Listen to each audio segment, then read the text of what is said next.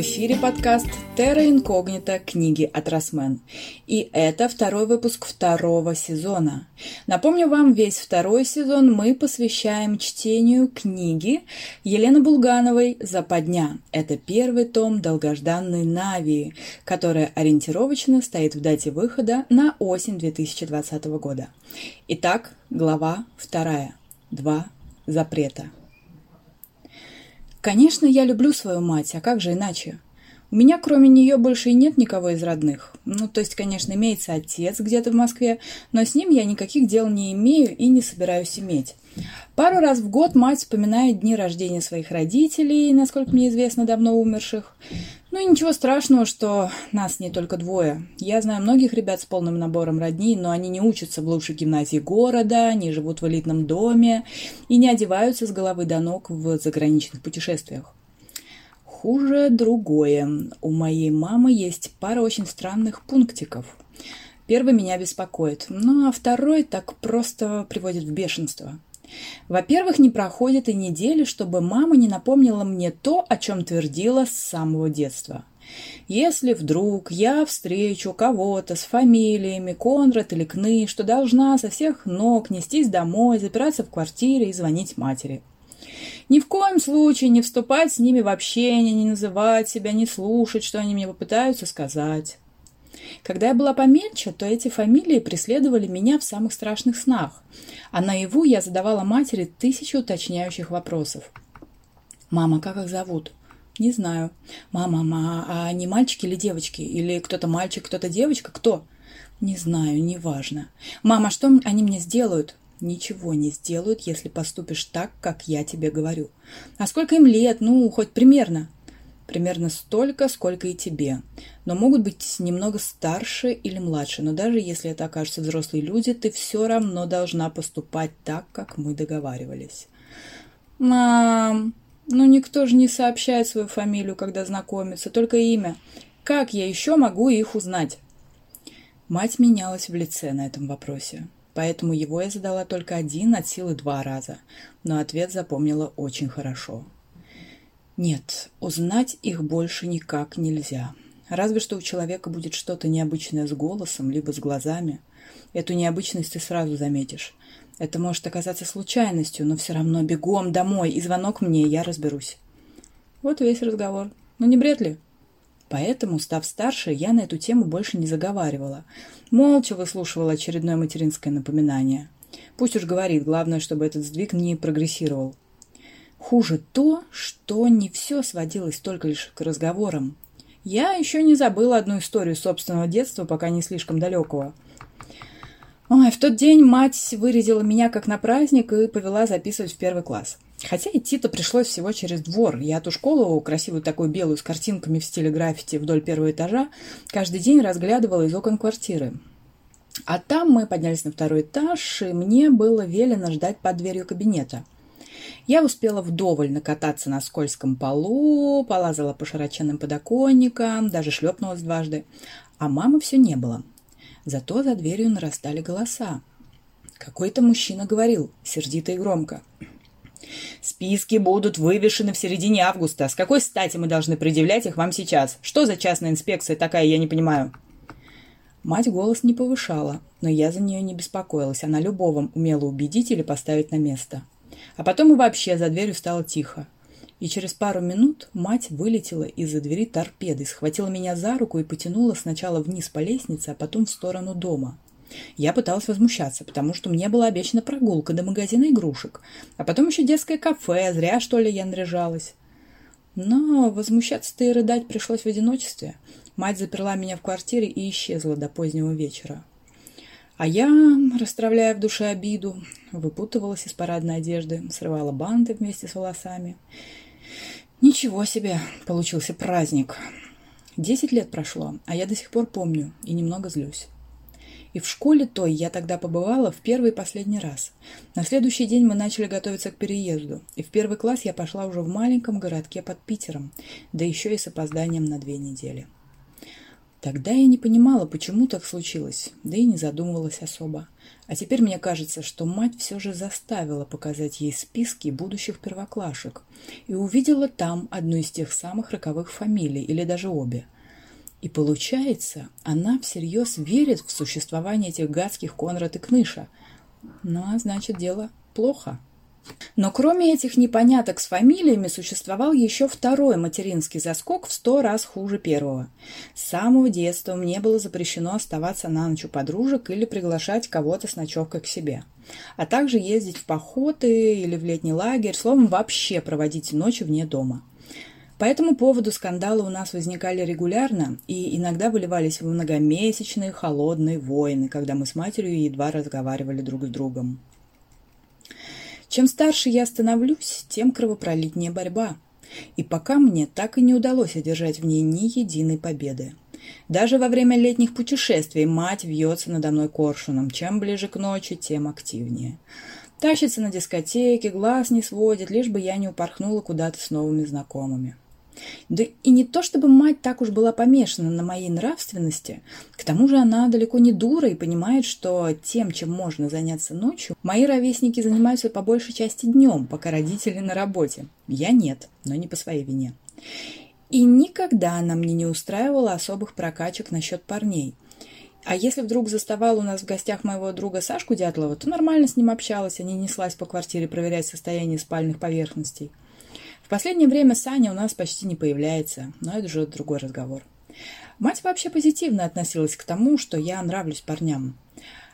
А в недавнем прошлом я даже показывала ей записочки с дурацкими вершами наподобие «С ума схожу, Данка, все будто в сне, мне очень сейчас без тебя тяжело». Ну и она ничего, улыбалась, была довольна. В десятом классе на выходные, незадолго до летних каникул, наша классная запланировала тур в Карелию.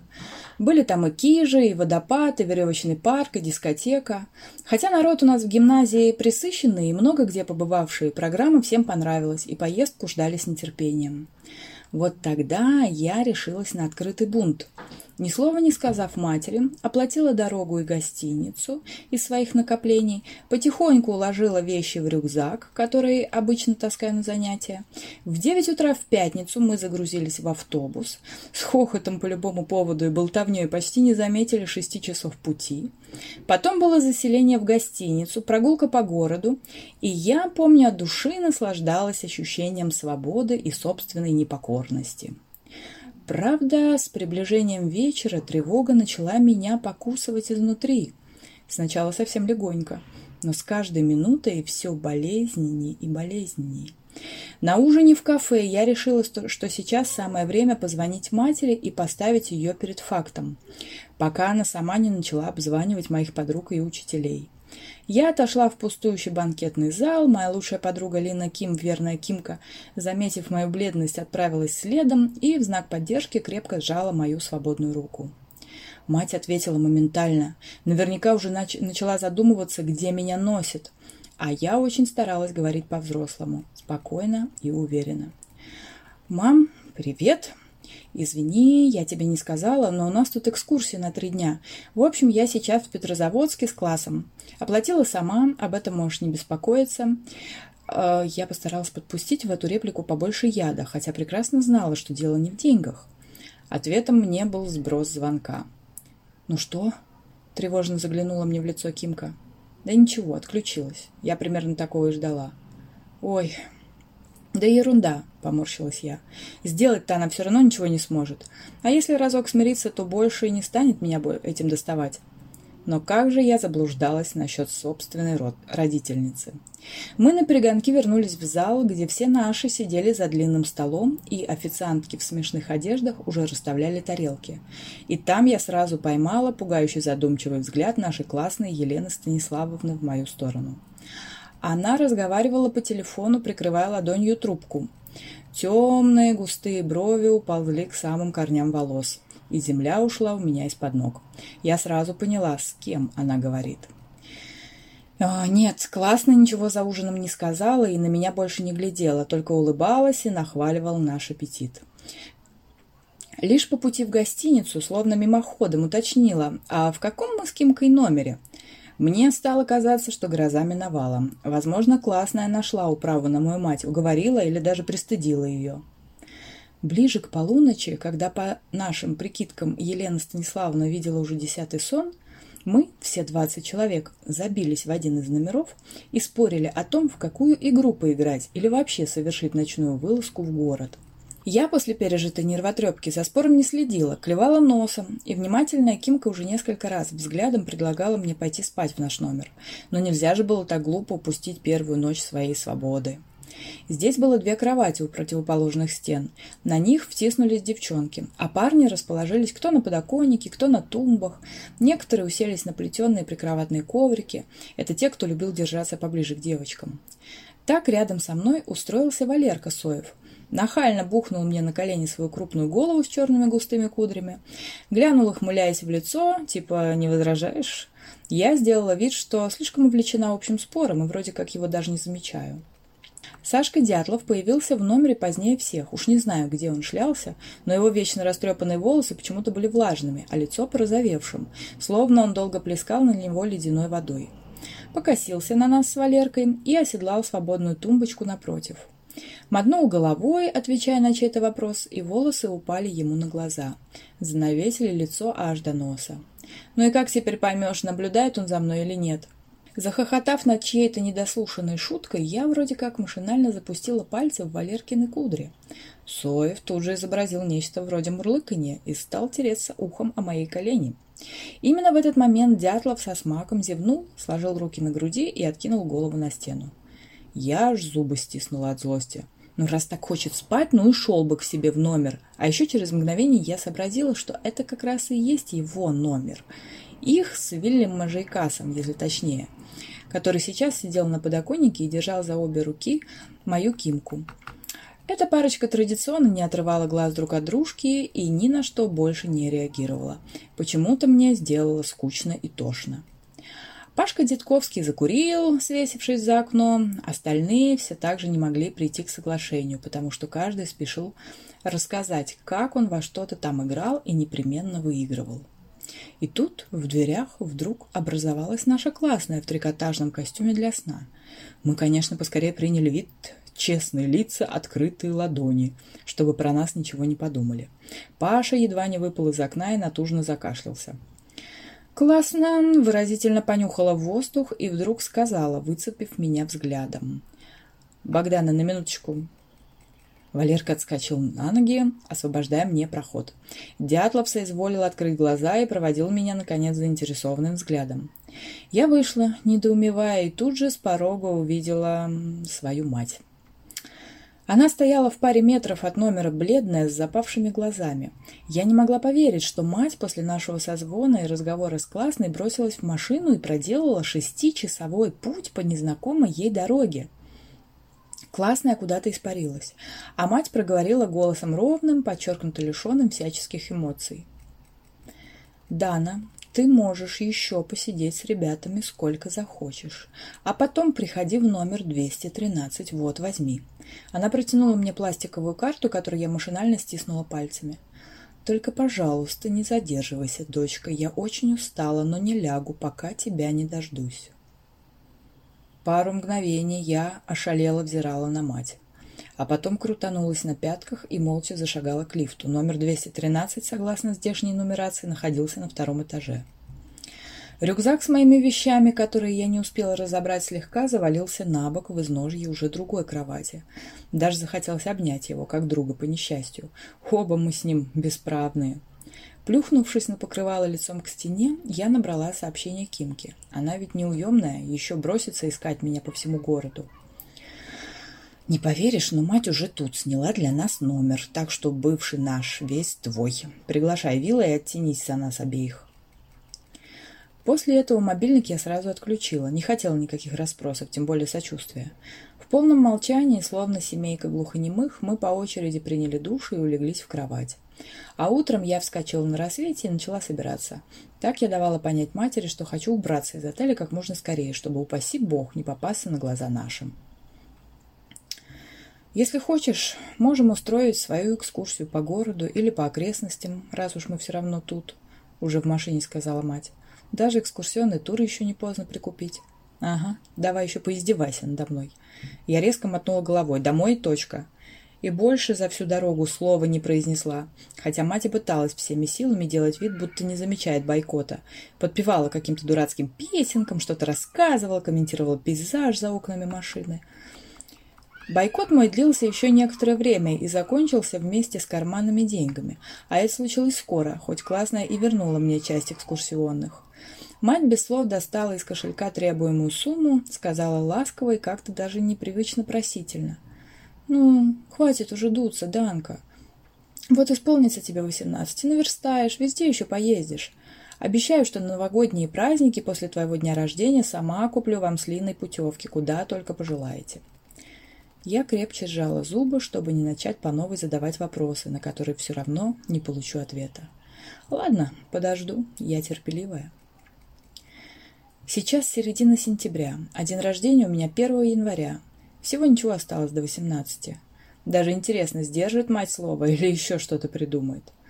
Правда, в самом начале учебного года я уже устроила ей очередную проверку – в тот день мы закатили вроде как девишник после уроков. Пять девчонок завалились в гости к нашей однокласснице Катьке Косакуровой, чтобы в спокойной обстановочке поделиться летними впечатлениями. Походе выяснилось, что Катькины родители в отъезде, так что мы расслабились, разоткровенничались, особенно когда Катюха угостила нас каким-то там ликером. Потом понемногу все разошлись, убежала моя Кимка, сказала, что ее ждут дела. Знала я имя и фамилию этих дел. Тут я как-то размякла от ликера, еще бы, с моим домоседством закали... закалки никакой. И нажаловалась Катьке на свою судьбу. Впервые рассказала кому-то, кроме Кимки, про странный запрет. До этого отделывалась туманной репликой «домашние проблемы». К концу рассказа уже вовсю утирала слезы жалости к себе, а маленькая решительная Катька смотрела на меня потрясенными глазами. Потом подвела итог. «Слушай, Данка, «Ну, это как-то странно. Не люблю судить поступки взрослых людей, но твоя мама несправедливо с тобой обходится. Да еще без указания нормальной причины. Не думаю, что в 18 лет она даст тебе свободу». «Ну, она же обещала», — промямлила я. «А потом, после 18, вообще буду не обязана ее слушать». «Это да, но она твоя мать, тут никуда не денешься, не из дома же тебе бежать». А она наверняка уже придумала, как и после дня рождения удерживать тебя в узде, может, каким-то другим способом. В смысле? Меня даже в жар бросило, как вообразила, что эти непонятки никогда не закончатся. Катька, волнуясь, забегала по комнате, ежесекундно поправляя очки над коротком носу, которые она вдобавок нещадно морщила. В нашем классе Катюха славилась тем, что умела до всего доходить своим умом. Даже невыученный урок отвечала так, что учителя диву давались и уточняли источники информации. Скажет, к примеру, что болеет и не может оставаться ночью одна. Вы ведь вдвоем живете? Ага. Вот.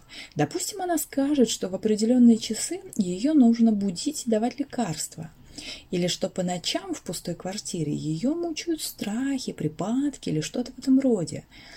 Значит, как единственная дочь и опора, ты должна быть рядом в эти критические часы. А, и что же делать? Кажется, у меня самой чуть не случился припадок от такого прогноза. Ну, постарайся выйти из оцепенения решительно, раз и навсегда. Плюхаясь рядом со мной на диван и почесывая нос, задумчиво изрекла Катька. «Можно прямо сегодня». «Хоть свободно, оставайся у меня. Ты матери звонила, что сегодня придешь позднее обычного?» СМС-ку скинула. «А написала у кого-то в гостях?» «Не». «Ну так позвони или напиши, что тут вечеринка до утра в честь э, начала последнего года в школе, а завтра воскресенье, и ты имеешь право расслабиться. Сейчас уже десять вечера, не станет же она всем названивать и узнавать, где ты?» Я даже засмеялась от такого предположения.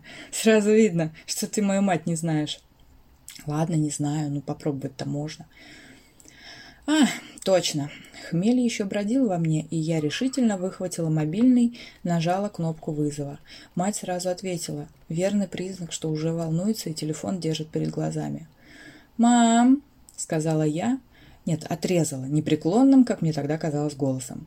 «Я у одноклассницы. Тут у нас э, вечеринка. Останусь до утра. И не надо меня искать и приезжать. Это не Кимка, другая девочка. Ты ее не знаешь. У нее родители в отъезде, домофон отключен».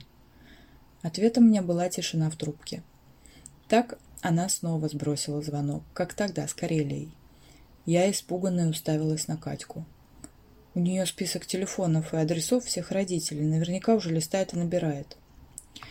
Ну, мои за границей, там сейчас ночь не ответят. Но пойду в самом деле вырублю домофон. Не слишком уверенным голосом произнесла Косакурова. Кажется, она уже не рада была, что в это влезла. Последующие четверть часа мы пытались болтать и смеяться, как ни в чем не бывало. Но на самом деле лично мне было здорово не по себе. И я даже обрадовалась, когда поступил вызов с материнского телефона. Уж лучше скандал, чем неопределенность. Вот только голос в трубке был чужой, мужской. Я чуть на ковер не рухнула от испуга. «Девушка, я фельдшер не от ложки», — проговорил голос, глотая слоги, будто что-то заодно сживал. Вы подтверждаете, что можете приехать и приглядеть за вашей матерью. Ну или мы ее забираем по скорой. Подтверждаю, завопила я. Буду через пять минут. И бросилась одеваться в прихожую. Пока шнуровала ботинки, коротко изложила все, выскочившей вследом Катюхе. Та смотрела на меня выразительным взглядом, наверняка пыталась таким образом напомнить наш недавний разговор и собственную проницательность. Но мне было не до того. Хотя в глубине души я допускала, что маме не проблема и с фельдшером договориться и вообще разыграть всю сцену от начала до конца. Но испуг все же победил подозрения. Так бесславно провалилась моя очередная попытка отстоять свою независимость. Вот так и проходила моя прежняя жизнь. И теперь уже можно сказать нормально. Очень даже неплохо она проходила. До того дня, в конце сентября, когда все раз и навсегда перестало быть нормальным. С тех пор стрелка моего существования только и знала, что двигаться от шкалы терпимо, через промежуточную очень плохо, до шкалы полная катастрофа. Итак, это была вторая глава романов «Заперти» серии «Навия» Елены Булгановой. И как, и, как мы можем помнить, как и первая глава, закончилась она очень-очень-очень э, неоднозначно, и хочется продолжать читать тут же, но давайте дождемся следующей недели. Спасибо за прослушивание, пишите комментарии, как вам эта глава. Услышимся скоро. Пока!